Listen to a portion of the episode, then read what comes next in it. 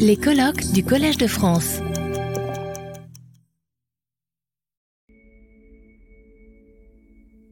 Alors, donc nous allons reprendre avec euh, donc une après-midi qui s'annonce euh, euh, riche et dense où nous allons donc d'abord une, session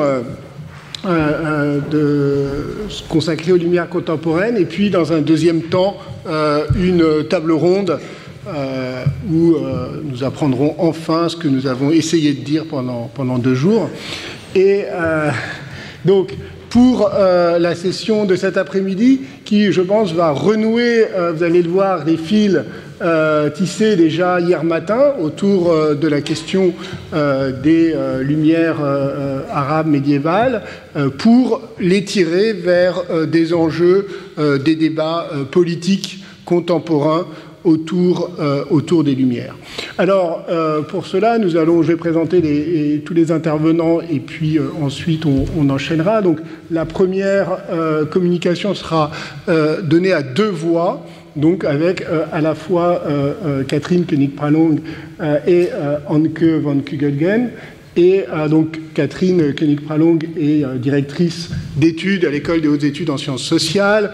Elle est philosophe, elle est spécialiste à la fois euh, d'histoire de, de, la philosophie médiévale, ce qui était sa première spécialité, et puis elle s'est euh, en partie euh, réinventée en historienne de l'histoire de la philosophie, avec toute une série de travaux extrêmement intéressants et importants, et notamment, j'en citerai un, qui est son livre qui s'appelle La colonie philosophique, hein, écrire l'histoire de la philosophie au XVIIIe et XIXe siècle, publié en 2019 aux éditions de l'EHESS.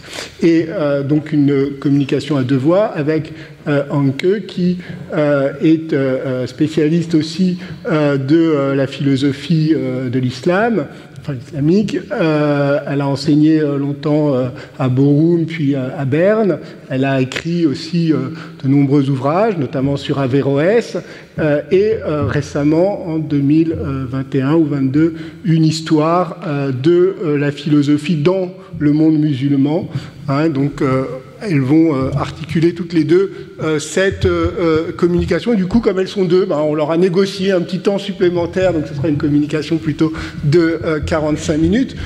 ensuite, Elisabeth Suzanne Kassab, qui, est, à, à Doha, l'Institut d'études avancées à Doha au Qatar, qui est spécialiste de la pensée politique euh, arabe euh, contemporaine, avec là aussi toute une série de travaux, et en particulier un livre qui m'a beaucoup euh, impressionné, qui m'a donné envie de, de, la rencontrer, qui est un livre qui s'appelle Enlightenment on the, Eve, on the Eve of Revolution, ce qui évidemment est un titre qui, pour un 18e fait, tout fait tout de suite écho, mais qui ne porte pas du tout sur les débuts de la Révolution française, comme on aurait pu le croire avec cet eurocentrisme qui nous, euh, caractérise, mais sur euh, le XXe siècle et sur les débats euh, politiques en Égypte et en Syrie au, moment et avant, dans la décennie qui précède ce qu'on appelle désormais les révolutions arabes. Et puis, on, on, terminera cette séance avec Sébastien Weig, là aussi sur des débats politiques et théorique du XXe siècle, mais en se déplaçant encore un peu plus, loin à, l'est, vers la Chine. Donc Sébastien Weig est directeur euh, d'études à l'école des hautes études en sciences sociales. Il est spécialiste d'histoire intellectuelle de la Chine du XXe siècle, spécialiste notamment de l'histoire des intellectuels chinois au XXe siècle. Et je signale euh, notamment euh, son livre important intitulé Minjan, je prononce sans doute mal, qui est une histoire de ces intellectuels chinois euh, euh, non institutionnels, grassroots en anglais, c'est-à-dire proches euh, proche du peuple, proches alors c'est une manière de ne pas dire non plus dissident, pas forcément. Enfin voilà, donc c'est un livre important qui a été beaucoup commenté et discuté. Et donc Sébastien, lui, reviendra donc sur plus généralement sur le long du XXe siècle les débats en Chine autour de l'idée de lumière chinoise. Voilà, euh, maintenant vous connaissez euh, le menu, trois communications, ensuite euh, une petite pause et ensuite débat, débat et discussion à volonté. Donc on commence, je donne tout de suite la parole à Catherine et Anke. Merci. Merci Antoine. Tout d'abord, de la part de Anke et de moi, un très grand merci pour cette invitation. Euh, jusqu'à maintenant, on a vraiment euh, profité de, ce colloque magnifique et on est d'autant plus heureuse de pouvoir y faire une contribution. Alors, en intitulant notre propos D'autres lumières arabes, nous faisons référence à des historiographies et des philosophies produites hors de cette partie du monde qui a été qualifiée d'Occident au XXe siècle. Une notion qui s'est définie de manière plus politique et culturelle que géographique, puisque l'Occident, the West, se répartit de manière fractionnée sur l'ensemble du globe, comme le montre cette carte, où les pays qui ne se sont jamais déclarés communistes ou affiliés au communisme sont représentés en blanc. Alors il y aura un problème avec le Japon, euh, je vois venir. En observant des lumières hors des régions qui ont été associées à ce qui s'est appelé l'Occident, nous ne postulons ni l'existence d'un Orient au sens saïdien, ni un espace homogène dans lequel le marxisme ou le communisme se seraient répandus. Des temporalités et des destinées très différentes caractérisent les entreprises marxistes et les partis communistes dans les divers pays du Proche-Orient. En outre, même si le Parti communiste syrien fut fondé en 1924 déjà, des gouvernements à orientation communiste et des élus communistes n'accédèrent au pouvoir que plusieurs décennies plus tard.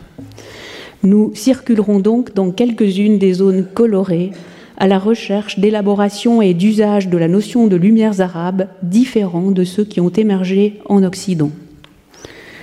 Ces lumières arabes produites au XXe siècle sont médiévales et modernes puisque, et c'est là l'une de nos thèses, l'historiographie marxiste, ou en tout cas une certaine historiographie marxiste, a plutôt eu tendance à affirmer des continuités et à travailler sur des héritages, des héritages transmis, là où l'historiographie dite occidentale a souvent joué sur la rupture et a construit des discontinuités soit avec les Lumières du XVIIIe siècle, soit avec le Moyen Âge, à la, recherche de racines grecques ou chrétiennes de l'Europe, des racines parfois souterraines.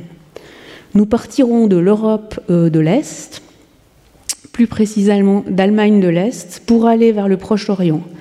Et j'utilise maintenant cette catégorie pour simplifier le propos, mais en réalité, nous suivrons les trajectoires de quelques acteurs intellectuels singuliers, de Berlin-Est à Damas et dans la région.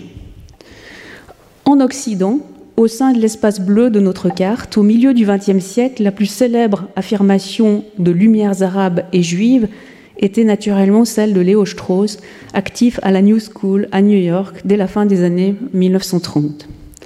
Strauss situait les lumières arabes et juives spécifiquement au Moyen Âge.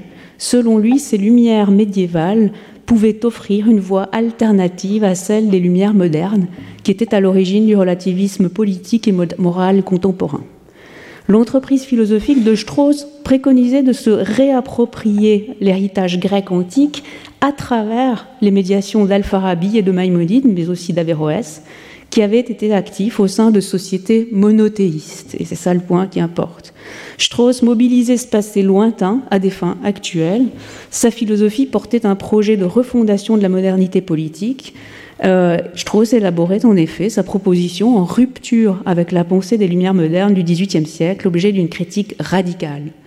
Les Lumières médiévales, porteuses d'une théorie du droit naturel, désignent chez Strauss un rapport entre religion et science ou philosophie se veut radicalement différent de la séparation entre les deux domaines opérés euh, par les Lumières européennes modernes, en particulier par Spinoza. L'Allemagne du milieu du XXe siècle, tragiquement marquée par les atrocités de la guerre, est aussi le lieu d'une remise en question radicale des Lumières modernes par des philosophes dans une politique de rupture. En 1944 paraît à New York la dialectique de la raison, dialectique der Aufklärung, de Adorno et Horkheimer. Le livre est ensuite réimprimé à Amsterdam en 1947 et réédité par ses auteurs à Francfort en 1969. Adorno et Horkheimer s'y livrent à une, critique de l'idéologie du progrès et à une critique de la philosophie dont ils situent l'origine dans les Lumières modernes. Ils questionnent la valeur intrinsèque de la science et les avantages et inconvénients sociaux de la technique. Or, à l'est, dans la partie colorée en rouge de nos cartes, la pensée marxiste-léniniste a formé depuis les années 1920 une nouvelle matrice pour divers récits de la modernité scientifique et elle s'est opposée aux critiques de la science et des Lumières formulées à l'Ouest. En 1961, l'année de la construction du mur de Berlin, paraissait à Berlin-Est un ouvrage intitulé Technique démon point d'interrogation, un ouvrage euh, qui est en réalité un livre de propagande anti-bourgeoise dans lequel le philosophe des sciences Hermann Ley défend une conception communiste de la technique et des sciences naturelles. Il oppose un optimisme technologique sans faille à la diabolisation de la technique qu'il observe dans les philosophies produites à l'Ouest. La défense des Lumières et l'écriture de leur histoire longue constituèrent l'un des grands chantiers intellectuels de cet homme, de l'Aïe. Son travail s'inscrit dans un ensemble d'entreprises historiographiques marxistes qui associèrent, et alors c'est ça vraiment le point, le Moyen Âge arabe, les Lumières athées du XVIIIe siècle et le marxisme-léninisme dans un même récit continu, un récit du progrès. En 1936-37, Ernst Bloch, qui résidait alors à Prague, a travaillé, à esquisser euh, cet ouvrage qu'il publiera plus tard. il commence à y travailler dans les années 30 à Prague. Et cet ouvrage propose l'une des premières euh, lectures génétiques du matérialisme philosophique au sein de l'histoire de la philosophie. L'ouvrage est intitulé Problème du matérialisme. Dans cet ouvrage, Bloch décrit le philosophe du XIe siècle Avicenne comme, je cite, un aristotélicien de gauche dont la mémoire est célébrée dans l'Iran moderne en 1952 à Hamedan à l'appel du comité de paix iranien, quelques mois avant le coup d'État qui fit du Shah un allié euh, des États-Unis. Donc ça, c'est dans l'édition euh, postérieure, hein, euh, publiée dans les années 60, avec cet ajout et cette référence à un épisode contemporain, 53, le coup d'État et le Shah d'Iran. En un anachronisme piquant que Saïd n'a pas identifié, Bloch affirme qu'Avicenne a rédigé une très hétérodoxe Philosophia Orientalis, un écrit aujourd'hui perdu que le philosophe allemand place à la fois à l'origine d'une tradition matérialiste de gauche orientale et à la source de nos lumières, à savoir les lumières européennes. Dès les années 1950, en Union soviétique paraissent des enquêtes sur les traditions des peuples d'Asie centrale qui formaient désormais un patrimoine communiste. Par exemple, les deux volumes de propagande publiés en 1955 et 1956 sous le titre Études sur l'histoire de la pensée philosophique et sociopolitique des peuples du RSS. C'est dans ce contexte qu'il faut inscrire l'entreprise du philosophe des sciences Hermann Ley auteur de Lumière, autour de Lumière, pardon, conçu comme une catégorie anti-bourgeoise. Alors je sélectionne euh, cette entreprise-là à titre d'exemple parce qu'elle est particulièrement impressionnante par sa taille et significative par son propos, mais aussi parce que l'activité académique de l'AI a eu des ramifications au Proche-Orient dans des entreprises arabes de reconstruction des lumières arabes médiévales. Produites par la lutte des classes au Moyen Âge, ces lumières arabes médiévales ne sont pas envisagées par l'AI comme des lumières alternatives ou opposées aux lumières modernes, pas du tout. Ce sont les mêmes lumières définies comme athées et matérialistes. Au Moyen Âge, comme à la modernité, ces lumières furent la condition et l'expression d'une, je cite, pensée scientifique radicale, pure de tout préjugé, de toute superstition ou de toute transcendance. Voici la définition que Lai donne des Lumières, de l'Aufklärung, dans son Histoire des Lumières et de l'athéisme, paru en neuf tomes entre euh, les années 1966 et 1989. Euh, vous l'avez là. Les Lumières sont conçues comme une catégorie agissant en permanence. Elles signifient la scientifisation de la pensée, la démocratisation du savoir, et en conformité à ces deux processus, un agir socialement effectif. Cette sédimentation des Lumières dans l'histoire procède de délocalisations successives hors de l'Occident, en particulier à l'Est, en Asie centrale et au Proche-Orient. Les Lumières matérialistes françaises qui menèrent à la Révolution ne sont plus qu'une étape parmi d'autres dans la longue histoire du matérialisme historique, dont la Révolution d'octobre est un autre moment saillant. Là, il observe des, je le cite, moments de lumière, Momente der Aufklärung. Dans toutes les phases des développements historiques, depuis l'apparition des sociétés de classe, c'est-à-dire depuis l'Égypte ancienne, la Mésopotamie et l'Inde. Selon lui, c'est parce qu'elle est anhistorique, ignorante de l'évolution socio-historique, que la philosophie qu'il appelle capitaliste n'a pas été capable d'écrire une véritable histoire des Lumières, autrement dit de voir des Lumières ailleurs que dans ces manifestations autoproclamées. Les deux premières figures que Lai mentionne dans le premier tome euh, de, cette euh, série sont euh, les signes avec Nathan le Sage, publié en 1779, La parabole des trois anneaux, et l'incontournable Avicenne, tous deux désignés comme des précurseurs du marxisme-léninisme. Avec Avicenne, la philosophie de la nature et la technique auraient pris un nouvel essor au Moyen-Orient, catégorie historiographique que Ley euh, associe au Moyen Âge en délimitant un territoire culturel des Lumières prémodernes qui englobe l'Asie centrale, l'Afrique du Nord et l'Europe. En 1953, l'un des premiers écrits monographiques de l'AI, un petit livre sur Avicenne, débute par ces mots. La culture humaine n'est pas fondée sur un seul peuple ou une seule race. Il y a quelques mille ans, le centre de gravité du développement historique mondial se situait entre la mer d'Aral, la mer Caspienne, le golfe Persique et les régions côtières de la Syrie. Cette critique de l'eurocentrisme, un renfermement que l'historiographie philosophique a effectivement opéré au XIXe siècle en associant philosophie et race caucasienne en Europe, cette critique débouche sur un rééquilibrage dont les principes sont clairement formulés dans l'étude sur l'histoire du matérialisme au Moyen Âge de 1957. D'entrée de jeu, cette étude se présente comme une réfutation des récits eurocentrés produits à l'Ouest et comme une relativisation du rôle de l'Europe dans l'histoire de l'humanité, y compris européenne. Je cite, L'historiographie bourgeoise ignore presque totalement dans ses présentations l'influence des peuples non européens sur le développement de la culture d'Europe occidentale. La première tendance de cette historiographie a pour but de rabaisser les productions intellectuelles des peuples non européens à les Fin de citation.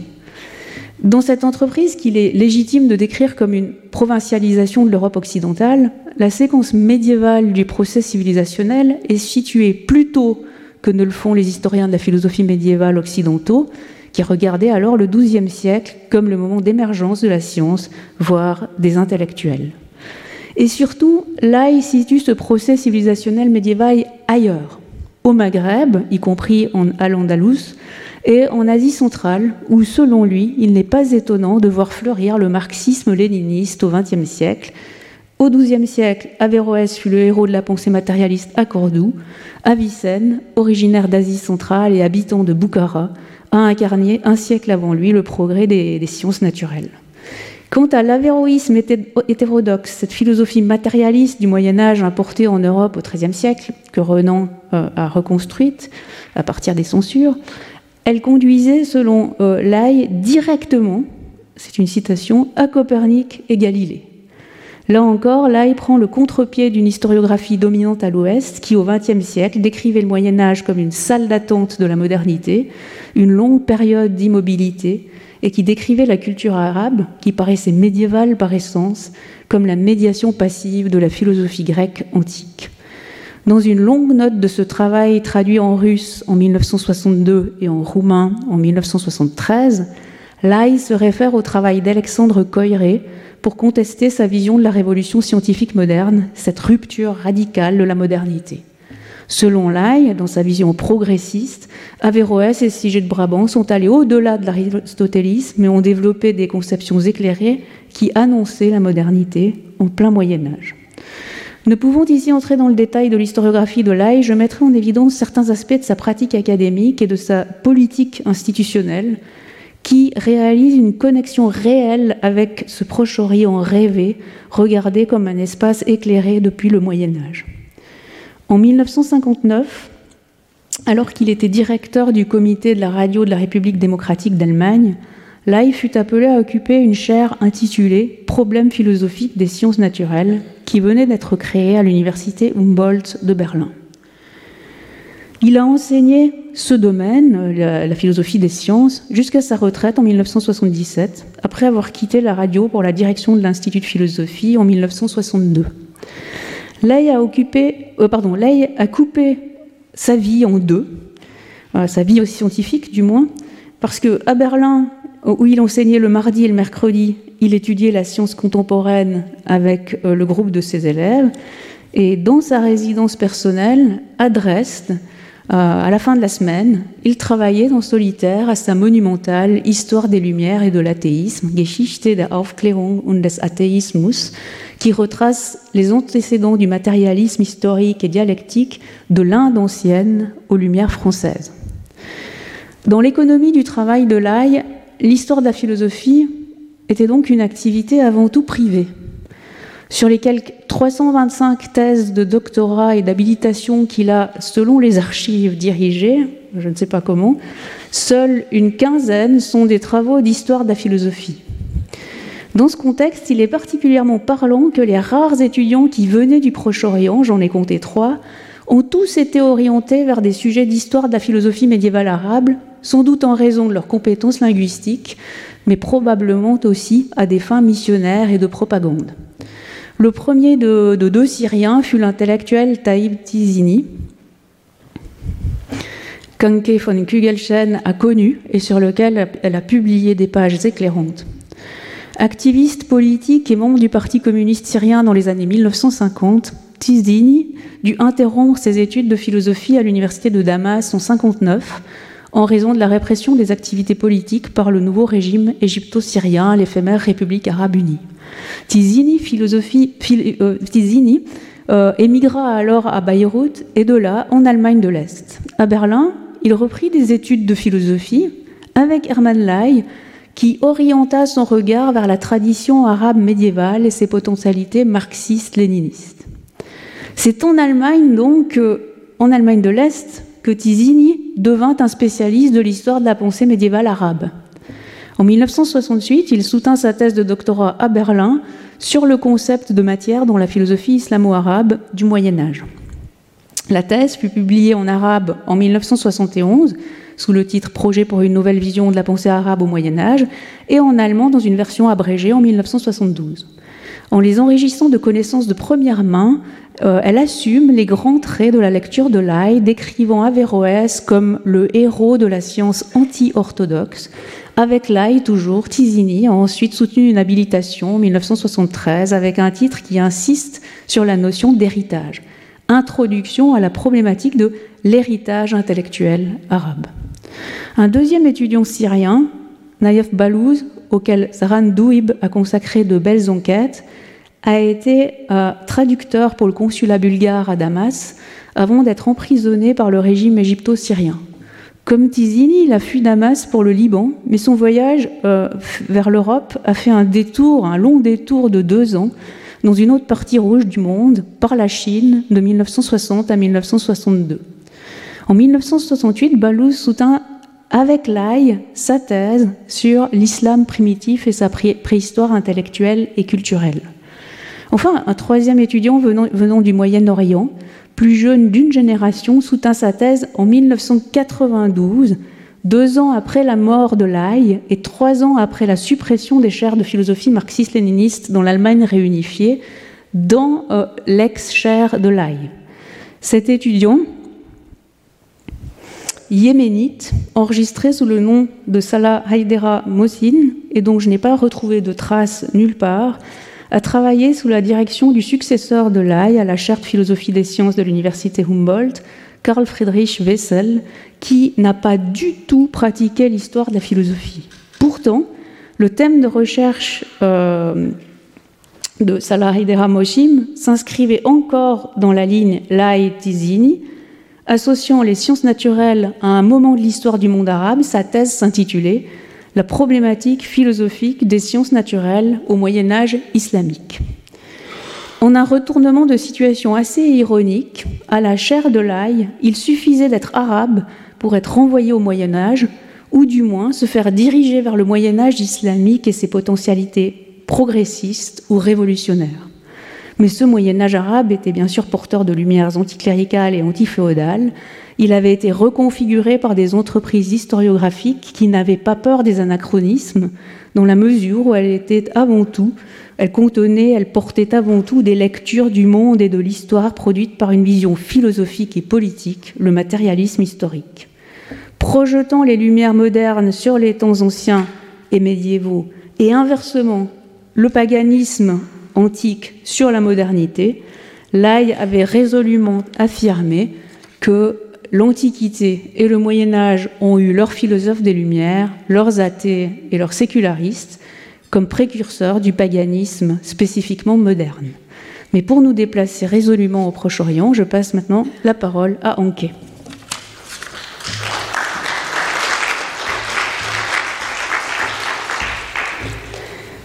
Merci beaucoup, Catherine.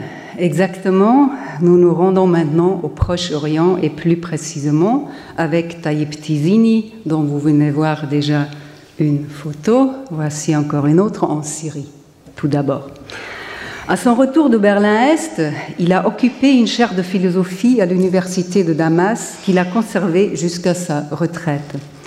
Il y a approfondi la lecture matérialiste historique de l'histoire de, de la philosophie arabo-islamique. En argumentant contre la vision eurocentrée de l'histoire de la philosophie et de la thèse du miracle grec, il a construit une généalogie de la modernité qui remonte jusqu'à la pensée orientale ancienne sur une base de sources bien plus importante que celle de son directeur de thèse est-allemand. Dans le contexte proche oriental, Tizini confère à cette lecture une orientation culturelle révolutionnaire. C'est ce qu'il exprime de manière reconnaissable pour tous dans le titre du premier volume paru en 1976 de l'héritage à la révolution, d'une série prévue en 12 volumes, mais dont seulement 6 ont été réalisés sous l'intitulé générique Projet pour une nouvelle vision de la grande pensée arabe de son commencement jusqu'à aujourd'hui. Cette orientation culturelle révolutionnaire se trouve déjà dans son livre le plus connu, Projet pour une nouvelle vision de la pensée arabe au Moyen Âge, la version arabe fortement élargie de la thèse allemande dirigée par Hermann Ley, dont Catherine nous a présenté déjà euh, le directeur. L'ouvrage paru en 1971 lui a servi de base pour son enseignement dans différentes universités de l'espace arabophone, en Algérie, en Tunisie, au Maroc, au Koweït et au Yémen. En suivant la devise de Karl Marx, les philosophes n'ont fait qu'interpréter le monde différemment, il s'agit de le changer. Tizini vise à établir le socialisme dans les différents pays arabes et une société arabe socialiste unifiée. Il défend l'idée d'une unité et d'un épanouissement de l'histoire et de la culture humaine qui, dans un processus dialectique de confrontation entre différentes classes et visions du monde, débouche sur le socialisme au niveau sociopolitique et à son pendant dans le matérialisme et l'athéisme au niveau spirituel. Il identifie notamment Al-Farabi, Ibn Sina, Ibn Tufail, Ibn Rushd ainsi qu'Ibn Khaldoun comme leurs précurseurs au niveau civilisationnel du monde. Sans les qualifier de philosophes des Lumières, il fait appel à des idiots des Lumières pour qualifier leurs acquis, mais les traduit ensuite en réalité et objectifs de la société actuelle. Il décrit par exemple la cité vertueuse conçu par Al-Farabi comme une tentative d'exprimer les aspirations sociales à la justice, à la liberté et à la fraternité, et l'interprète en termes de société de classe comme une cité offrant des possibilités d'épanouissement aux déshérités et aux paysans sans ressources qui sont sacrifiés pour la bourgeoisie précoce, les premiers bourgeois. La lecture matérialiste historique de l'histoire de la pensée arabo-musulmane ne se répandit cependant pas seulement au Moyen-Orient par l'intermédiaire de Tayyip Tizini et du deuxième disciple syrien de Hermann Lai, Naïf Belouz, euh, nommé euh, Catherine, mais aussi par d'autres marxistes. C'est l'intellectuel libanais Hossein Mouroua qui est le plus souvent cité dans le même souffle que Tizini. Mouroua, qui, après divers séjours à Beyrouth, Damas et Bagdad, a entamé en 1934 des études de sciences islamiques à l'université chiite de la ville irakienne de Najaf et les a achevées en 1938 comme mujtahid, cite ce même haut lieu de l'érudition, alors Najaf, euh, c'est là où Ali a son mausolée, et de la vénération religieuse comme le lieu de sa transformation intellectuelle de religieux à marxiste. Pour ses études de doctorat, il se rendit à Moscou et publia sa thèse en 1978-79 à Beyrouth en deux volumes en arabe sous le titre Les tendances matérialistes dans la philosophie arabo-islamique. Elle est considérée comme son œuvre principale. L'interprétation de Mouroua ressemble à celle de Tizini. Mouroua se réfère d'ailleurs à ses études et à celles de Harman Lai. La notion de lumière, conceptualisée de manière athée et matérialiste par Lai, ne se retrouve cependant pas chez lui. Sa lecture historico-matérialiste procède sans médiation. Mouroua fait appel à un plus grand nombre de sources primaires et secondaires sur l'histoire de la pensée arabo-islamique que Lai et Tizini, ce qui lui permet d'élargir considérablement le champ de l'héritage arabo-islamique qu'il divise en idéalisme et matérialisme, comme l'ont fait aussi euh, beaucoup d'autres. Sur le plan de l'histoire de la philosophie, il n'est cependant parvenu qu'à Avicenne. Il n'a pas pu écrire le troisième volume qu'il avait prévu de consacrer à la philosophie au Maghreb et surtout aussi à Averroès. Mouroua a été assassiné en 1987 par des anticommunistes, comme plus de 40 autres membres partis communistes libanais auxquels il appartenait depuis 1951. L'approche historico-matérialiste de Taïb Tizine et Hossein Mouroua est considérée comme le début d'une nouvelle ère pour l'histoire des idées en langue arabe et l'étude critique de son propre héritage culturel. Leurs projets furent concurrencés par un nombre de non négligeables d'approches marxistes de l'héritage arabo-islamique qui, à des degrés divers, le qualifient soit de non éclairé, nous nous nous y intéresserons pas ici, soit voit dans la religion islamique un potentiel au moins aussi fort que dans la philosophie arabo-islamique pour promouvoir la rationalité, la scientificité, la lutte des classes, l'égalité sociale et la libération de la domination étrangère. Au sein de cette seconde option, l'un des rivaux les plus virulents de Tizini fut le philosophe français Roger Garaudy, actif au sein du Parti communiste français jusqu'en 1970. Dans son livre Marxisme du XXe siècle, publié en 1966 et traduit en arabe en 1968, ainsi que de manière beaucoup plus détaillée dans trois conférences données et publié au Caire en 1969 et 1978, 70, euh, pardon, auxquels se sont inscrits jusqu'à 3900 étudiants. Il a exposé sa vision de la diversité du modèle socialiste et a recommandé aux musulmans de fonder le socialisme scientifique à partir de leurs propres pensées.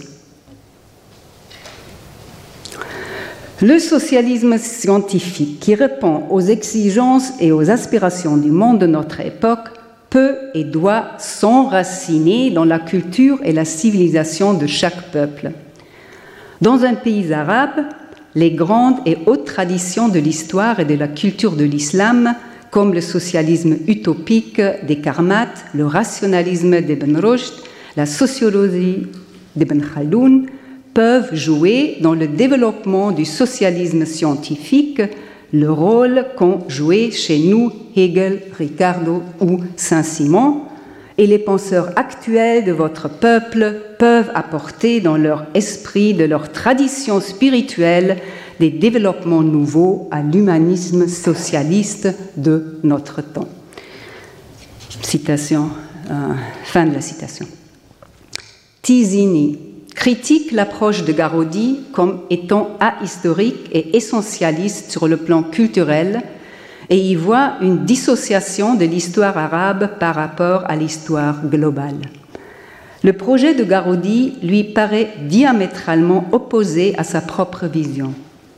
Selon Tizini, les recommandations de Garodi aux Arabes de s'en tenir au rationalisme d'Avorès et à la doctrine sociale d'Ibn Khaldoun comportent le risque de ne considérer comme acceptable que leurs racines musulmanes et de rejeter tout ce qui est étranger emprunté de l'extérieur. Tizini désapprouve la mise en valeur de la religion par Garodi sous des auspices communistes et interprète les propos de Garodi comme une injonction adressée à chaque peuple de s'appuyer sur ses propres racines socialistes.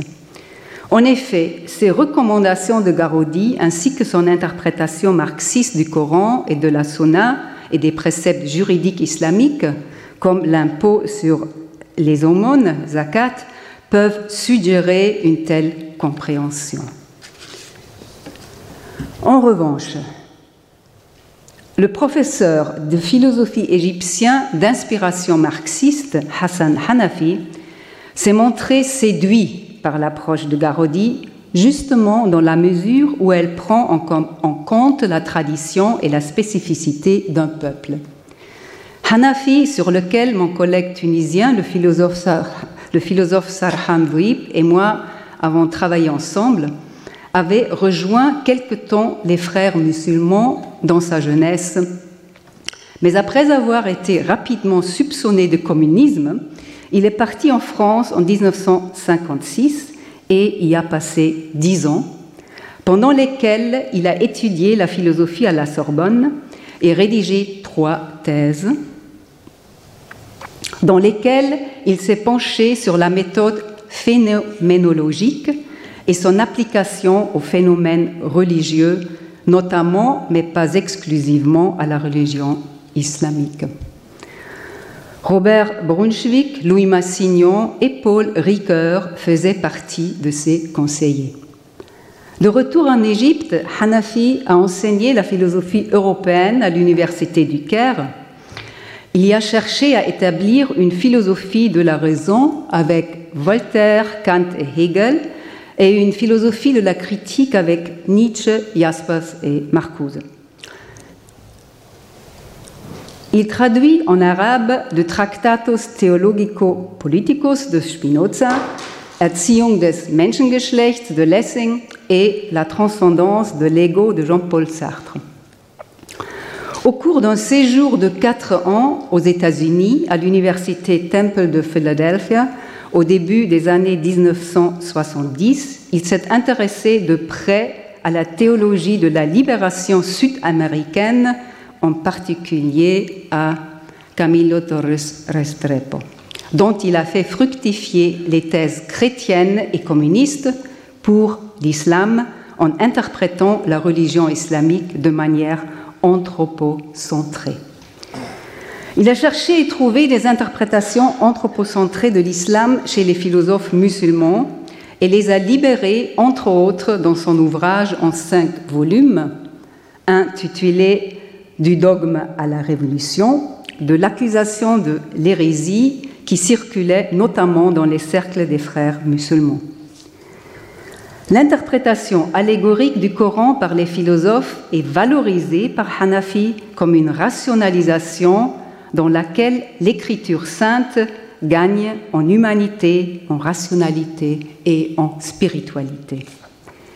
Mais à la différence de tous les autres acteurs intellectuels arabes cités ici, il distingue une philosophie de droite, illuministe, à laquelle il rattache Al-Farabi et Avicenne, alors le contraire de, Bloch, hein, et une philosophie de gauche rationaliste, naturaliste, dont le protagoniste principal est, selon lui, Averroès. Son projet d'un islam de gauche, titre d'une revue qu'il a fondée en 1981, lui a valu son licenciement de l'Université du Caire cette même année. Après avoir été professeur invité au Maroc et au Japon, Hanafi a été réhabilité académiquement au Caire en 1987, dans un climat de tension interconfessionnelle croissante et de menaces de démantèlement des institutions laïques et de la, civilisation, de la société civile. En 1988, dans un climat tout aussi tendu, bien que structurellement différent en Syrie, Tizini a mis en relation sa lecture marxiste de l'héritage arabe avec une lecture, directement inspirée des idoles des Lumières. Il a il a en effet réédité une dispute dite historique qui eut lieu entre le journaliste et homme de lettres libanais installé à Alexandrie, Farah Antoun, et le grand moufti d'Égypte, exégète du Coran et promoteur d'une éducation moderne, Mohamed Abdou, qu'il qualifie tous deux d'hommes des Lumières arabes. Il s'agit d'une confrontation publiée d'abord en 1902 dans deux revues, puis l'année suivante sous forme de livre sur les différences entre l'islam et, le christianisme, sur les limites de la tolérance envers les autres croyants, les philosophes et les scientifiques, ainsi que sur la nécessité de séparer la religion de l'État. Dans son introduction, Tizi ne laisse planer aucun doute sur le fait qu'il considère la position rationaliste et résolument séculariste d'Antoun et non les lumières religieuses de Abdou comme étant plus porteuses d'avenir pour une société démocratique et sécularisée au niveau de l'État-nation arabe et d'une société arabe unifiée et démocratique socialiste. Dans sa dispute avec Abdou, qui interprétait l'islam comme une religion de la raison et le considérait comme compatible avec les sciences modernes, ainsi qu'avec la liberté de croyance et d'opinion, et avec le principe d'égalité, Antoun a en quelque sorte convoqué Averroès, exilé de Cordoue à Alexandrie, pour réfuter Abdou. C'est en premier lieu la monographie d'Ernest Renan, Averroès et l'avérisme, une étude qui a contribué de manière non négligeable à une redécouverte d'Averroès au Proche-Orient, qui a incité Antoun à s'intéresser de plus près à la vie et à l'œuvre d'Averroès, dont il considère l'exil comme une preuve de la nécessité de séparer la religion de l'État afin de protéger la science et la philosophie. Antoun s'en tient largement à l'interprétation de Renan et interprète aussi à sa lumière les traités dits théologico-philosophiques qu'il a ajoutés au dossier dont disposait Renan. Dans cette lecture, la plupart des théories du philosophe andalou présentent dans leurs conséquences logiques des orientations matérialistes. De cette manière, Tizini, peut à nouveau, sans recourir à la lecture marxiste-léniniste, mettre en évidence l'interprétation dont il est lui-même le prometteur. Bien sûr, cela ne réussit que parce qu'Antoun ne fut de loin un récepteur non critique du philosophe de Cordoue. À la conception avéoriste de la tolérance qui exclut les hérétiques et les infidèles, Antoun a opposé celle des philosophes européens des Lumières, fondée sur les droits de l'homme et qui inclut aussi les athées.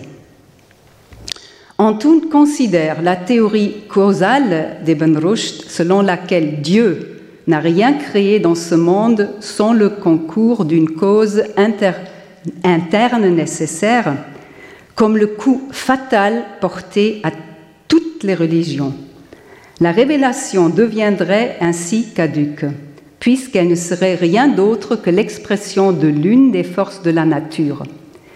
La croyance au jugement dernier et à la résurrection corporelle perdrait ainsi son fondement, de même que les miracles et la croyance selon laquelle Dieu a une connaissance des individus et choses particulières qui se produisent sur Terre. Enfin, le Créateur serait ainsi lié à un ordre fixe et immuable, et son action se révélerait contrainte par la nécessité et donc non libre.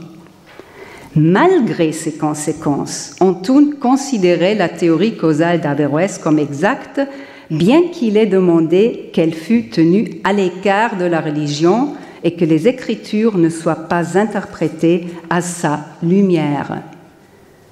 Il semble bien qu'il y ait ici une relativisation de la vérité. Antoun déclare en effet, et le fait dès le début, de croire à l'existence d'un Dieu créateur et aux enseignants du sermon sur la montagne. Il dépossède donc totalement les révélations et les religions de leur prétention à la vérité absolue. À cet égard aussi, sa lecture offre à Tizini un point d'appui. Enfin, Tizini s'est ingénié à promouvoir la lecture qu'avait faite Antoun de la paraphrase par un nom du commentaire de la Politeia par Ibn Rushd, qu'Antoun a interprété comme un plaidoyer pour l'émancipation de la femme et pour la lutte contre le despotisme. La lecture d'Averroès par Renan et Antoun sert donc indirectement à Tizini de base théorique pour construire sa notion alternative des Lumières. Alors qu'en Syrie, en Égypte et dans d'autres pays au Proche-Orient, les interprétations marxistes de Tizini ne sont plus d'actualité et que même les hommes des Lumières laïcs comme Farah Antoun ont désormais une position extrêmement précaire comme nous le verrons probablement dans la contribution d'Elisabeth Kassab. Et tandis qu'en Allemagne, après la liquidation des institutions scientifiques de la RDA dès 1990, la proposition de Lai n'a plus eu d'adeptes, bien que certains historiens de la philosophie continuent à le citer en passant. Ces autres lumières arabes, dont nous avons esquissé certaines trajectoires particulières, ont pu se maintenir en Russie, parfois bien au-delà des années 1990. Merci.